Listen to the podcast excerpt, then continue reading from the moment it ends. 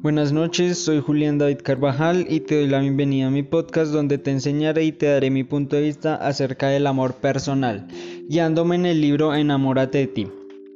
Es un libro que nos guía básicamente a desarrollar la habilidad de quererse a uno mismo. También mediante este proceso nos está trabajando la capacidad de la autoestima.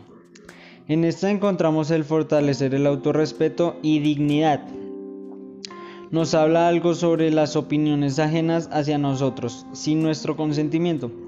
La opinión puede ser mala o buena. Vamos a hablar de la mala. Esta afecta de manera negativa el autoconcepto y comienza a generar tres cosas, tres ideas básicamente en nosotros. La primera es que nos van a criticar y van a pensar mal de nosotros así hagamos lo que hagamos.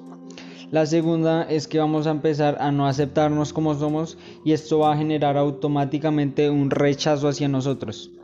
La tercera y la última es que aquellas personas empiezan a compararnos con los demás y resaltando así en aquellas personas eh, una habilidad que nos va a superar en algún sentido.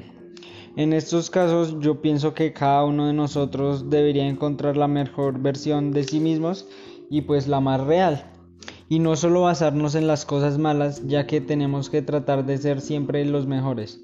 Y esto se gana haciendo una lista de cosas que hacemos bien, que en sí estos son como nuestras fortalezas, pero sin dejar a un lado nuestras debilidades y empezar a trabajarlas el doble, para así tener un mejor equilibrio como personas.